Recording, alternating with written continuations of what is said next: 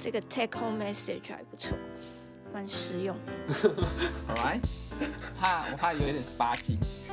对，就是吧。他不是就喜欢你讲的味道吗？反正他讲再巧都一样很厌世。好，这一集我已经帮了你们来主持啊。对，但是我在 project management 那个部分，我是觉得时间管理是真的蛮重要。我就是一个时间管理很差的人，所以我以前在补办的时候，就我会想把那个别人的事情先做好，所以我就会一直把学姐或者是其他 project 是排在我自己的事情前面。对我觉得这是一种逃避心态，不是说我人多好，就是自己的那种 dissertation 就会很想要逃避，然后你就想要先做一些其他的事，然后别人的事就我不用想。反正他们就叫我做，我就把它做出来就好了。可是我自己的论文，我要自己想一些东西，然后那个想的过程，就是还在那个训练过程，就都会很痛苦。所以我觉得，呃，我以前遭遇到的困难是不知道要怎么把好几个 project 同时进行，且自己的最重要那种主要 project 自己的论文，就是一定要把它推动。这样，我就是最需要就是 time management。但是我就是一个非常严重的拖延症患者，但是我是很有病视感的，所以我就是有看遍了。各种各种自救手册，从我硕班就在看有一本书叫做《这辈子就这样了吗》，然后他就分析了各种拖延症患者什么成因啊怎样啊，然后我也什么看了那个什么 Just Now Challenge 啊，什么 Just Now Calendar 啊，然后什么呃 Push Through 啊，这我真的看了很多本，但是我觉得没什么用 就是我可能还没有找到我自己的症结点，可是我因为我就是在这个。路上就是一直都有这个问题，我想要问说你们有这个问题吗？因为可能就是如果你们没有这个问题的话，其实很简单，就是一句话，就是你就去做就好啊，你就把呃你的那个目标 break 变成小 project 啊，然后尊重 d a y l i n e 啊这些东西，对，所以我觉得我我会觉得这个是一个很大的问题，是因为我觉得它是很多成因造成的，然后有很多不同种类。对，所以首先我想要问说，你们有没有这个问题？如果有的话，可能比较能够了解我在讲什么。啊，如果没有的话呢，就是恭喜你哦。我 小溪有听到我的那种 subtitle 就说，对啊，没有的话就是哇，那不是好棒棒，了不起哦，你说好棒哦，对，好羡慕哦，可恶，对，心生怨恨。所以我们 default 答案就是有，我有，我有这个问题。我很严格哦，等下看你都是你没有，我会更恨你哦。因为我真的觉得这种心理上的拖延症，不是说你今天。有有两种嘛，有一种人拖延症，就像他们讲什么哦，你把 project 打小或什么，那是因为你的问题是你不会管理时间，你可能就是没有最佳化你的时间利用，所以我觉得这个是可以解决的。可是我觉得刚刚阿仁讲的那个跟我自己比较像，就是我对于我自己的 project 会有个很重的心魔，比如说我很怕会失败或什么什么，所以我尽可能的不想去碰它。然后这种时候，外面有很多诱因啊，又是 A 来找你帮忙分析什么？哎，这个分析只要两个礼拜就可以有那个，就可以变口口手。B 找你来做一个什么？对，就想说，哎，这些都是立即的回馈，哎，然后又就就觉得自己有在做事，因为如果我一直觉得自己好像都没有在做事，我就不得不去面对我的 project，所以就变成 我就一直自己自动的把我的 project 的 deadline 往后面一直推，然后想说，我就先做一下这个嘛，然后再做一下那个嘛，然后接下来一年就过去了，然后就。A project 还是没有进度。好，这答案非常合格。你是个拖延患者，盖章。对。那那你你怎么处理这件事呢？因为我到现在一直还是蛮无解的。我跟你讲，他要，我觉得他要置之死地而后生，就是当你真的对自己拖到一个你你恨自己的地步的时候，你就会突然有一个勇气，那个勇气大概够你撑个三个月，然后你就要在这三个月之间冲啊，把你的 project 冲出来，这样。间歇权的概念就是很像冲浪，就是要趁着那个浪头，赶快趁着这股劲。赶快把它撑过去，这样子。因为我觉得我自己会一直拖的两个点，第一个点是我对那个 project 没信心，我就觉得好像比如说 literature review 还要再 review 啊，或什么，就是觉得自己还没准备好。就是可能那个准备也很难讲，说什么点是准备好，就很像说哦，我准备好才会结婚，我准备好才会生小孩，然后最后大家就发现这些人就是不结婚也不生小孩，因为你其实没有没有没有哪一天会准备好，你就是需要一个冲冲动，就是决定要去做。然后我去年就是也是你知道电脑前面就贴了一张纸，然后就写了什么今年的目标，因为我不是说我毕业的时候是没有 paper 的嘛，所以我就是需要把 paper 都写出来嘛。可是其实我对 paper 有很多很多的害怕，比如说有一篇是跟动物实验相关，所以要写很多分子生物的东西，可是那些东西我就是超不会。所以就觉得很烦。然后另一篇是我创新技术，所以要写跟工程相关，工程方面要写的很专业。可是我其实也不是工程 背景的人，我也不知道怎么把它写的很专业。那两篇结果，一个二零一八年做好，一个二零二零年做好，都到现在都还没有发。所以我去年对就把它贴在那个电脑前面，就说今年目标就是要发这两篇。然后后来我就想了一下，想说分子生物比那个工程更可怕，所以我先做工程这篇好。然后今年一开始的时候，突然要检视去年的成果，就发觉去年一事无成，就是因为那个 list 上写了几件事嘛，然后这个是第一件，把这篇 paper 写出来，然后就是没有写出来。所以就是我去年就会看到那个时候，突然就陷入一种很，这年初的时候陷入一种很很深刻的绝望和自我怨恨。就是你看你在学术界最重要就是发表，发表这么烂，然后你要去业界你也去不了，因为就是你的技术就也不是业界取向。你如果想要去，你去年就应该去学一些业界比较喜欢的技术，你也没有学，你把时间浪费在写 paper，你又没有写出来，你就是没有用，你人生一事无成，你要毁了，就是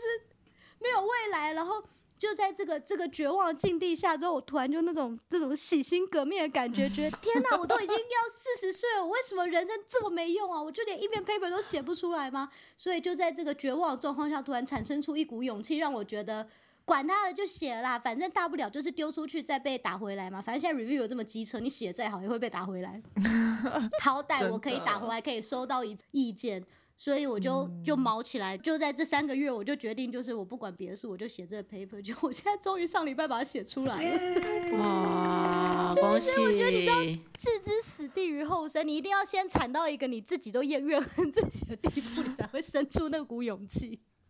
如果你都还是可以想说，好像好像很该去写一写，不然的话，哦，就还是这么悠闲的状况下，我觉得就是就是真的是没有没有力气去做这件事。最近我有一点点小小的感想是，就是原谅自己，就是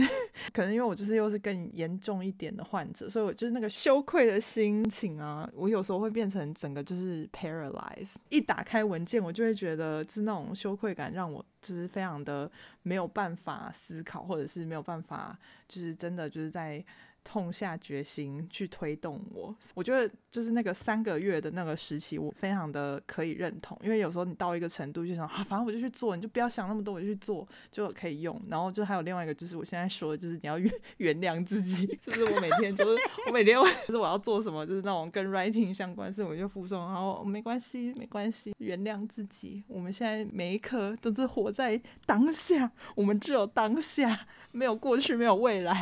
只有当下。反正写出来，只要有写出字就好了，到时候再慢慢修没关系。先把大概想要写的关键字先写出来，写出来就是很棒，可以了，很棒。今天就这样了，真的。就你 一方面要鞭策自己，一方面要鼓励自己，因为你如果鞭策的太严重，你最后自己就是完全像阿伦讲，就瘫痪，就算我就是个没用的人了，我这辈子就回家卖鸡排好了，做什么研究你就做不下去。我现在研究哪一种鸡比较好吃好了，哪种面皮。对啊，然后接下来还会再怨恨自己，我连鸡排都做不好，我这人没有没有未来了。对。没错，你们两个好像好朋友。我想要听听另外两位的答案是什么。对，结果他们两个搞不好没有这个问题。我也想要听听看正常人、一般人没有拖延症问题的人到底是怎么生活的。对，因为一般人到底都怎么做这种事情的？那你可能还要再找一下其他人吧，我觉得。可能阿当哥啊，海边之类的，听起来就是你知道，人生超 on point。对他们感觉都很正向。有啊，海边有讲过他的拖延症的解法，就是原子习惯嘛，就是他在写论文的时候，因为很多杂事嘛，他又当妈妈什么的，然后所以他的解决办法就是每天一点点，超级耐米级的进度，这样就打开那个 Word 档，有打开这件事就很棒，调一下格式，棒。这样对，哎，可是你知道我后来就就就根据海边这个，我想说好，我每天都打开那个文件，因为我去年就用这个方法，结果我真的就是几乎每天都有打开那一份文件，然后就是打开之后 放在那边，然后我可能就开始 check email 什么，然后就关起来了，所以开了一年也没有用。就大家开了还是要做一点点事情。我跟你讲，我做过完全一模一样的事，是什么？哎，每天写三十分钟啊，加入一个团体，每天写三十分钟，好，每天就只写三十分钟，我写那两句，真的就是进度非常缓慢。对，但但我觉得这些都是有有可能有效的方法之一啦。反正就是如果有的人用有效，那就蛮好的。但对我来讲是没效啦，所以嗯，我有时候也是会有拖延症，就是会觉得说那件事情要完成真的很累，就想说啊算了，反正 deadline 还早，就会一直一直放着。然后到 daylight 真的快要来不及，火烧屁股，我通常会警惕自己，就是。我会预想到后面的后果会有多惨，就是我如果 miss the deadline，我就真就死，就是死，整个没有回头路了。这样，所以就哦干不行，我我想求生，所以就赶快在写这样子。我会把很多就是身边听过的悲惨的例子，就放在自己的前面，就说干我不想死成那样，我不想。我有听过一个最惨的例子，就经常出现在我的脑海里。我有一个学妹，我觉得她也很聪明，她也有念硕士班，但她毕不了业，就是因为严重的拖延症，就是因为一点小小进度上面的挫折，就让她不想再碰那件事情，因为这件事情这个雪球越滚越大，它只是一个小小的实验，可能 miss 掉 deadline。然后他就会去 avoid 这件事情，然后把这整个 project 都 left behind，甚至就是连实验室都不去了，就是因为他觉得去实验室就会去面对到这些人，他就感觉这些人的眼光在他身上就是在责备他，这已经是变成一个一个很可怕的心理问题。他最后就是真的都不去实验室，那所以他硕士就没有毕业。他真的是非常聪明，而且对学术上很有热情的人。可是他经常因为这样的状况而没有办法完成他的学业，他甚至后来还有用同等学历申请到中研院的这个博士学程哦，所以他有进去念哦，可是他一样没有办法完成，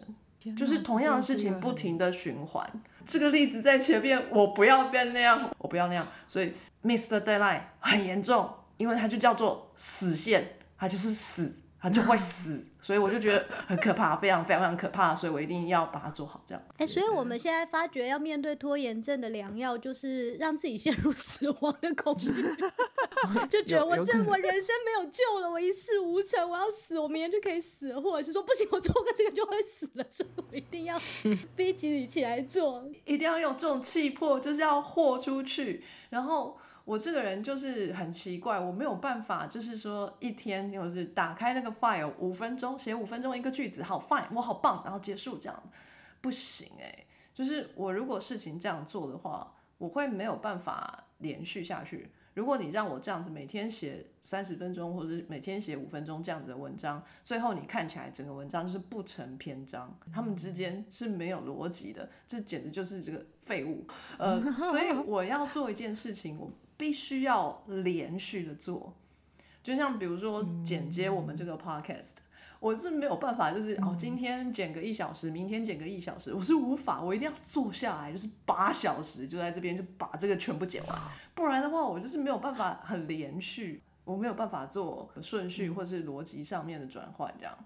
对我来说必须要大块时间，然后专心的做某件事情。所以这个原子习惯这件事情，我真的无法。那那你进入就是大块时间之前，你会感到焦虑吗？就是应该说你做，比如说要长时间焦专注，比如说剪辑啊或写作，你对于这件事的本身会感到痛苦吗？会，尤其是如果这件事情很大的话。我想可能跟我的学习历程也有关系，因为我一直以来都没有参加过联考这种东西，就是没有一次就把三年学的东西就在一个小时里面在这个试卷上面作答来来来做表现，我从来没有这样试过，因为我没有参加过联考，没有这样的这个记忆力的训练，所以我的记忆力都非常的短暂。博士论文是你做三四年的这个研究，要把它浓缩成一本论文。那这本论文也绝不绝对不可能是八小时里面可以写完的嘛，对不对？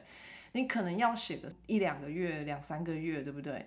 那你中间总要是睡觉、吃饭，那个思考就中断。对我来说，思考中断非常的痛苦。出去吃个饭，回来再坐到位置上来，我要 catch up，我刚才写到哪里，然后刚才的那个思绪在哪里，对我来说很难再捡回来，这就是我的恐惧。如果我要写一个很大篇章的东西的时候，我有很大的恐惧，这样。听你们这样讲的，我都觉得非常的感同身受。我就是一直联想到后面的东西，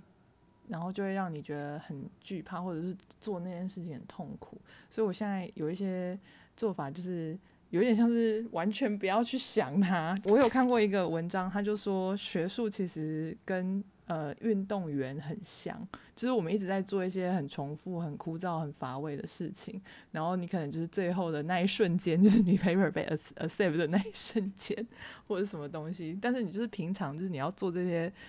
基本训练啊，就平常就知道基本一直读 paper 啊，一直写啊，一直什么什么的，然后就是要忍受这些呃比较无聊的事情，然后这些事情好像就是你好像没有在前进。你就是没有没有一个很立即，不像好像考试马上一个分数出来就知道你考的好不好。你写就是在一直重复的、反复的，呃，edit 啊，反复的把你的想法就是揉进去啊，然后又要一直修改，这样很痛苦。嗯，可是我后来觉得就是一定要避免把这件事情一直跟很痛苦的情绪连接在一起。我自己啦，对，因为我之前就是觉得，我光是要进入那个八小时，就是大块时间写作的时间，我就会觉得不想做，不想要进入那个状态。即使我进入那个状态，其实可能。是 OK 的，所以现在就是有一点要自己要骗自己。这讲的很好，我觉得就是不要想太多。你你不要想着你要大块时间，你只要想着我现在先坐下来写一下，我随时不高兴我可以离开。然后通常接下来被吸进去之后，才会发觉一抬头，哎，八小时。真的。哎，土编，欢迎土编出现了，耶！大家好，土编来加入我们了。不要打招呼一下。土编。有一种捕捉到那种稀有神奇宝贝的感觉。那今天来晚了，今天实在超级忙。土编其实刚刚已经默默的听了我们讲了一些。那土编，你也有拖延症的问题吗？你是怎么做时间管理的？我有很严重的拖延症。哦哦，来说来听听啊。对，最明显的例子就是之前的专访，我到现在还没把它剪接出来。我自己的状况是这样，就是。嗯，我也需要一个整块的时间。说我在一个同一个地方，我需要大块时间，但是我一直不想要进入这个大块时间的原因，是因为我觉得这个地方很无聊，就是没有什么新的刺激，然后就不会想要进去这个大块的写作时间。但是反而是呃，在通勤的时候，比如说在火车上，或者是呃周末想要去个咖啡店，那个时候这个大块时间反而会比较有机会发生。你们也会有相同的经验吗？哦，哎，图片不见了。杰克的网络也不好。我以为是网络问题，我还是想要传传讯息问你们，是不是只有我？不是，我听到咻的一声，他真的不见了。他换了地方了。平行空间吗？不过我可以理解，就是他讲的那种，就像我我如果坐下来要看 paper 啊，就是比如说有一篇我觉得很难，可是很重要 paper 要看，然后我坐在那边看的时候，就会常常不断的在重复看第一段第一句，第一段第一句看了一百遍，然后往后看就失神。可是我后来发觉我在有一个地方看 paper 效率超好，就是在捷运上。因为在捷运上没有别的事做，然后划手机，觉得自己好像很废。那我说好吧，那我拿出来吧，就是看个两句也好嘛，看个两句，因为大家就是看个大概两三句就可以下车了，然后也不会觉得压力很大。就后来发觉，反而这样看的比我坐在桌子前面看的多，因为我坐在桌子前面看永远是第一段第一句。我如果在捷运上，我还可以一次两句或三句，还慢慢的在前进。这种事情我也干过 哎。找一些比较没有压力的状况去做，就是我小时候就是有去学花式溜冰。然后我一直很喜欢，就是每次去上了之后都很开心。可是我每一次要去上课之前呢，都极度的拖延，就是不想出门去上课，然后每一次都迟到。可是上完课之后就会很开心，因为你知道你去上课那个过程中，老师这个礼拜一定会教你新的东西，教你新的东西你就要练习，然后你要练习的时候，你就是必须去面对，你可能会练不起来，然后会一直摔倒，然后会一直做错。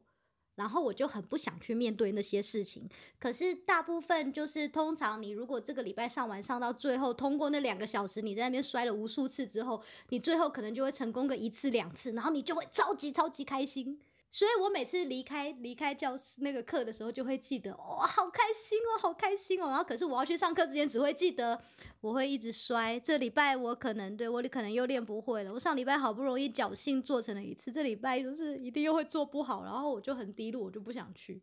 就是所以就我觉得就是想太多了，却一直想到那个待会会会面对的状况是什么样的，所以还不如就不要想，就像阿仁讲的，就是跟自己说不不要想不要想，什么事都没有，什么事都没有，我现在就只是背起溜冰鞋要走到公园去而已，没有什么上课啊，没有没有。就走过去而已啊，刚刚好碰到老师啊，啊，就刚刚好一起练习，都都没有都没有要发生什么事，对自己对。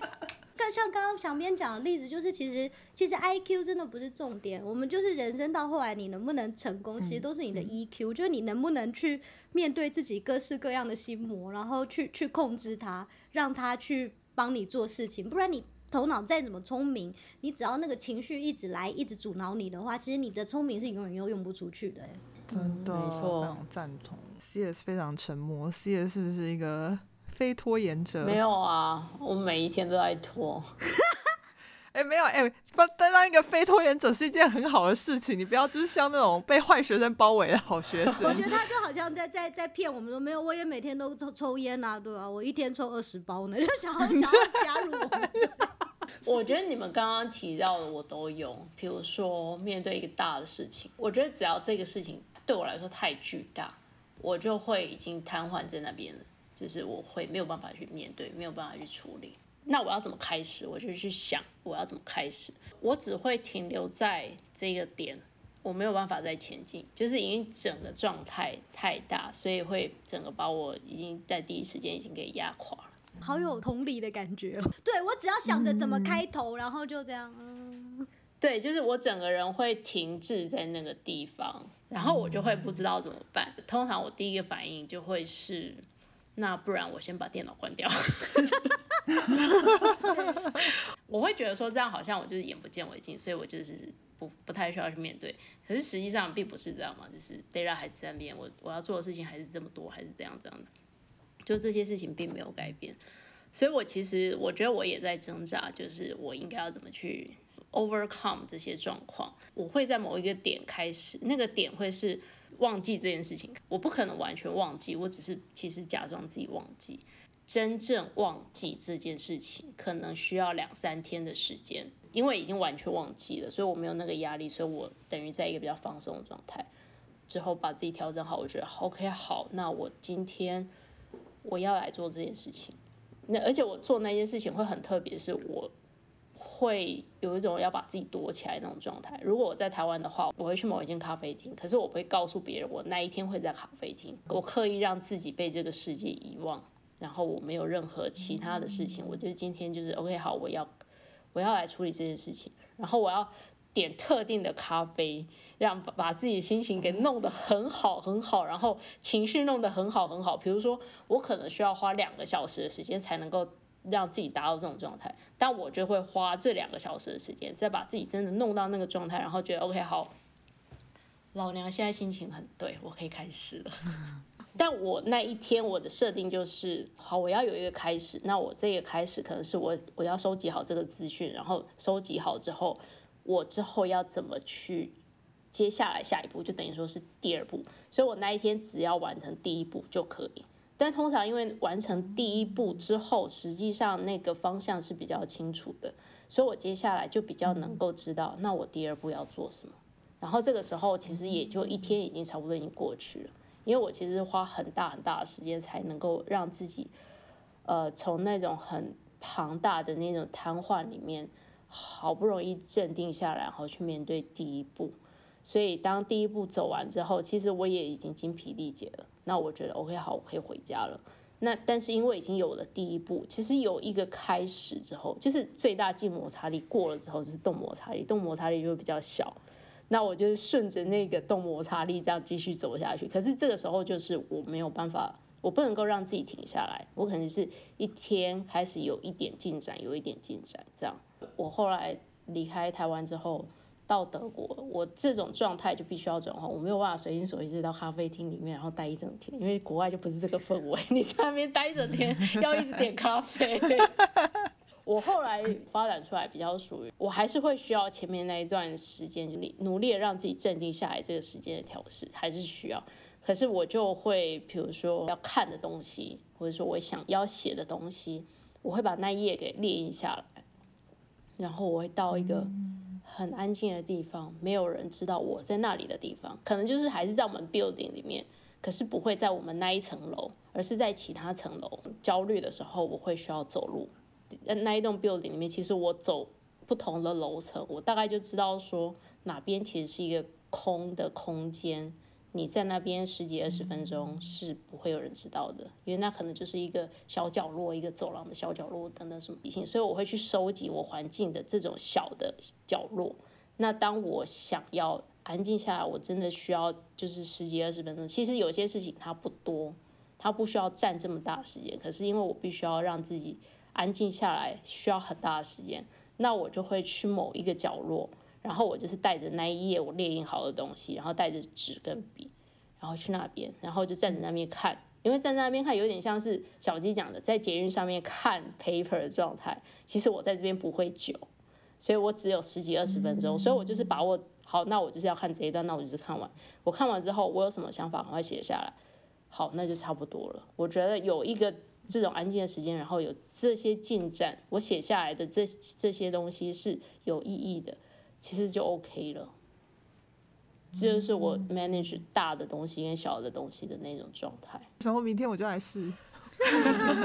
找一个咖啡店。台北不好找哎。我在桃园，台北已经咖啡店超好找了吧？是吗？对啊，八斗子没有啊，都要去台北。意意大利才没有吧？我们这个是咖啡站着喝的地方。没错，那边真的是你在那边太久，人家都会一直看你，这样。我刚网络断掉了。我刚开始好不容易进到一个啊节奏，有时候带起来的时候，就是这个工作感觉会很顺，但有时候一件事情就会突然打岔进来。那可能是有同事来找我谈一个更有趣的想法，那我就会被带开来，我就会被 distract 掉，然后就开始往这个有趣的想法走，然后就忘记我原本在做的事情，或是其实我记得，但是我就会想要先把它搁着，因为我失去了那个新鲜感。那我现在还找不到一个比较好的方式去治我这个病，我还真的不知道该怎么办，所以看看各位编辑们有没有什么更好的建议。我有这个问题，因为我也蛮需要大块时间的。以前呢，啊，年轻气盛的时候，如果说我很专心的要做某件事情，然后有什么人来打扰我的话，我是超怒，我直接把他们骂走，我在忙这样之类的。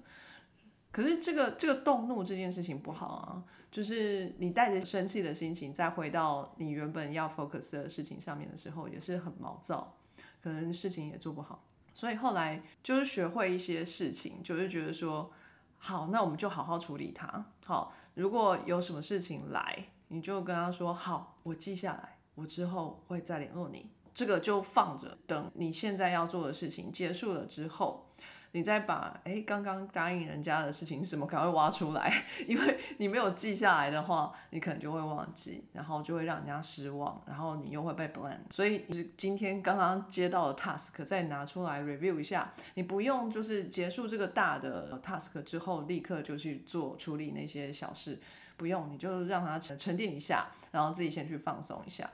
去散个步啊，或是洗个澡啊，吃个饭啊，嗯，心情好了。呃，觉得放松够了，然后再回来再去看刚才的那些闲杂事情，这样子，呃，那然后再做一点小小的处理，这样就好。呃，这是我我现在的解决办法啦。我尽量让自己有大块时间可以做事，但是通常就像你说的，会有很多小事，呃，一直进来，但是我就会把它 minimize 到最小，嗯，就是把它拒绝。对，先回一个，就说好，我知道了，我待会再回你。先不要动怒。嗯嗯，我的情况可能稍微有点不一样，就是我会觉得别人的想法都很有趣，然后我就会跳进去，然后就再也出不来，手边的事情没办法完成。那我下次可以试试看的是，当别人来找我说，我就要说，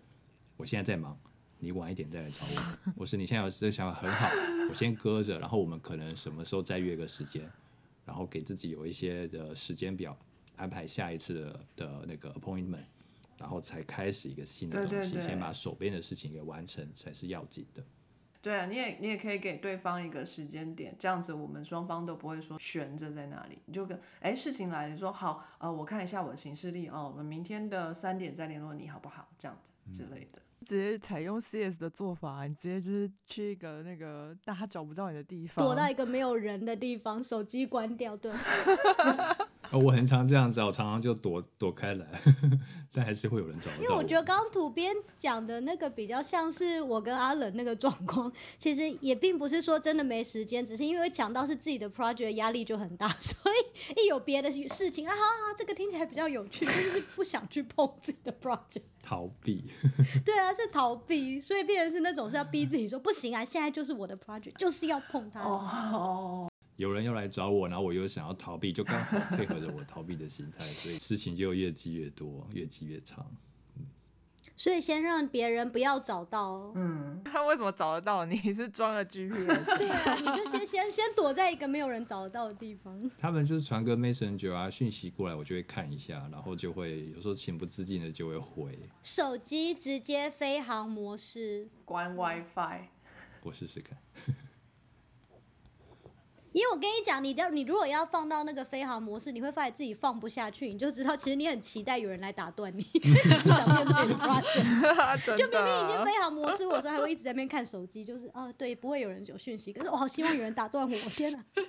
有种被需要感。我有一个就是用过一个 app 叫做 Freedom。它就是你就是它就是可以呃，你就可以设时间，然后设这个时间内什么脸书啊，什么所有的社交软体啊，然后什么 Gmail 啊，你也可以设，就是都在这个时候你就无法 access。就如果你点那个呃，比如说 Facebook 什么，它它就会跳出一个绿色的画面，然后你也看不到什么，它就说去做你的事。好严格哦，好厉害哦！这什么 app？你把那个名称再说一次。Freedom。很多类似的 app 啊，Mac 或者是 Windows，他们自己现在内建的一些系统也都有，但是我觉得它难在就是像我们 会研究的人，就是会知道很多破解它的方式。我后来真的受不了，我就会想尽各种办法破解它，因为它理论上是你一旦设了之后，你你就不能弄了，我就把它解安装，还是就是可以玩得到，某时候会蛮有效的啦。就是你当你有一点点那种决心的时候，还是有一点效的。哎、我觉得这一段让我就是很很有深刻的感觉，就是自己是自己最大的敌人，就自己上了那个，再自己把它破解掉，对付自己真的很难。没错。谢谢大家，这个提供了蛮多的想法。我想关于 project 这件事情呢，其实还有蛮多可以聊的，不过我们时间有限。好，那谢谢土鳖的加入，虽然最后只有加入一个话题。每个人呢，在研究的生涯里面呢，多多少少呢，都要经营几个 project。那面对这些 project 呢，都是一些非常艰难、前人没有做过的事情，是一片的黑暗，也不知道是光明还是黑暗啊。那大家在这边努力呢，呃，也不知道什么时候是个尽头。我们今天分享了这样子的经验，希望可以提供大家一些参考。那 You are not alone。当你觉得在 project 里面迷失的时候，你并不是唯一的一个，很多的过来人哈，大家都可以聊一聊心里的感觉，说不定呢可以呃得到心理上的感觉的放松，或者是呃得到一些解答，可以怎么样去呃提升自己工作的效率啊，或者是呃让 project 的方向呃走得更好。哦，那今天就谢谢各位编辑的时间，然后我们有机会呢，还可以再聊一聊这个相关的主题。我相信，呃，对很多的研究者都是非常的急切的想要知道更多人的呃想法的经验的。今天就先到这边喽，我们先跟大家说声再见吧，拜拜。拜拜拜非常感谢各位听众的收听和支持，特别要感谢各位赏杯咖啡的朋友，在 First Story 上的 Costy Lover、Jean 以及匿名赞助者，Patreon 上的 e c h a n Wu Newton、Catherine、Evan Wang、Eddie Hu、一圈 Wu、Elliot Ferret、Adam Joe、Ernest、Nikki Hu 以及 Howard Su。Sky in the World 在各大 Podcast 平台都能收听得到，Anchor、SoundOn、Spotify、Apple Podcasts、KKBox 都能搜寻得到 Sky in the World 的节目。另外，Sky in the World 也会在脸书页面以及 Instagram 上分享科学家的八卦、科学新知，还有编辑们的日常给大家。有任何问题以及意见，都可以在各大平台上留言，让我们知道。我们将竭尽全力为您寻找答案。欢迎追踪分享 Sky in the World，让更多人知道有趣的科学哦。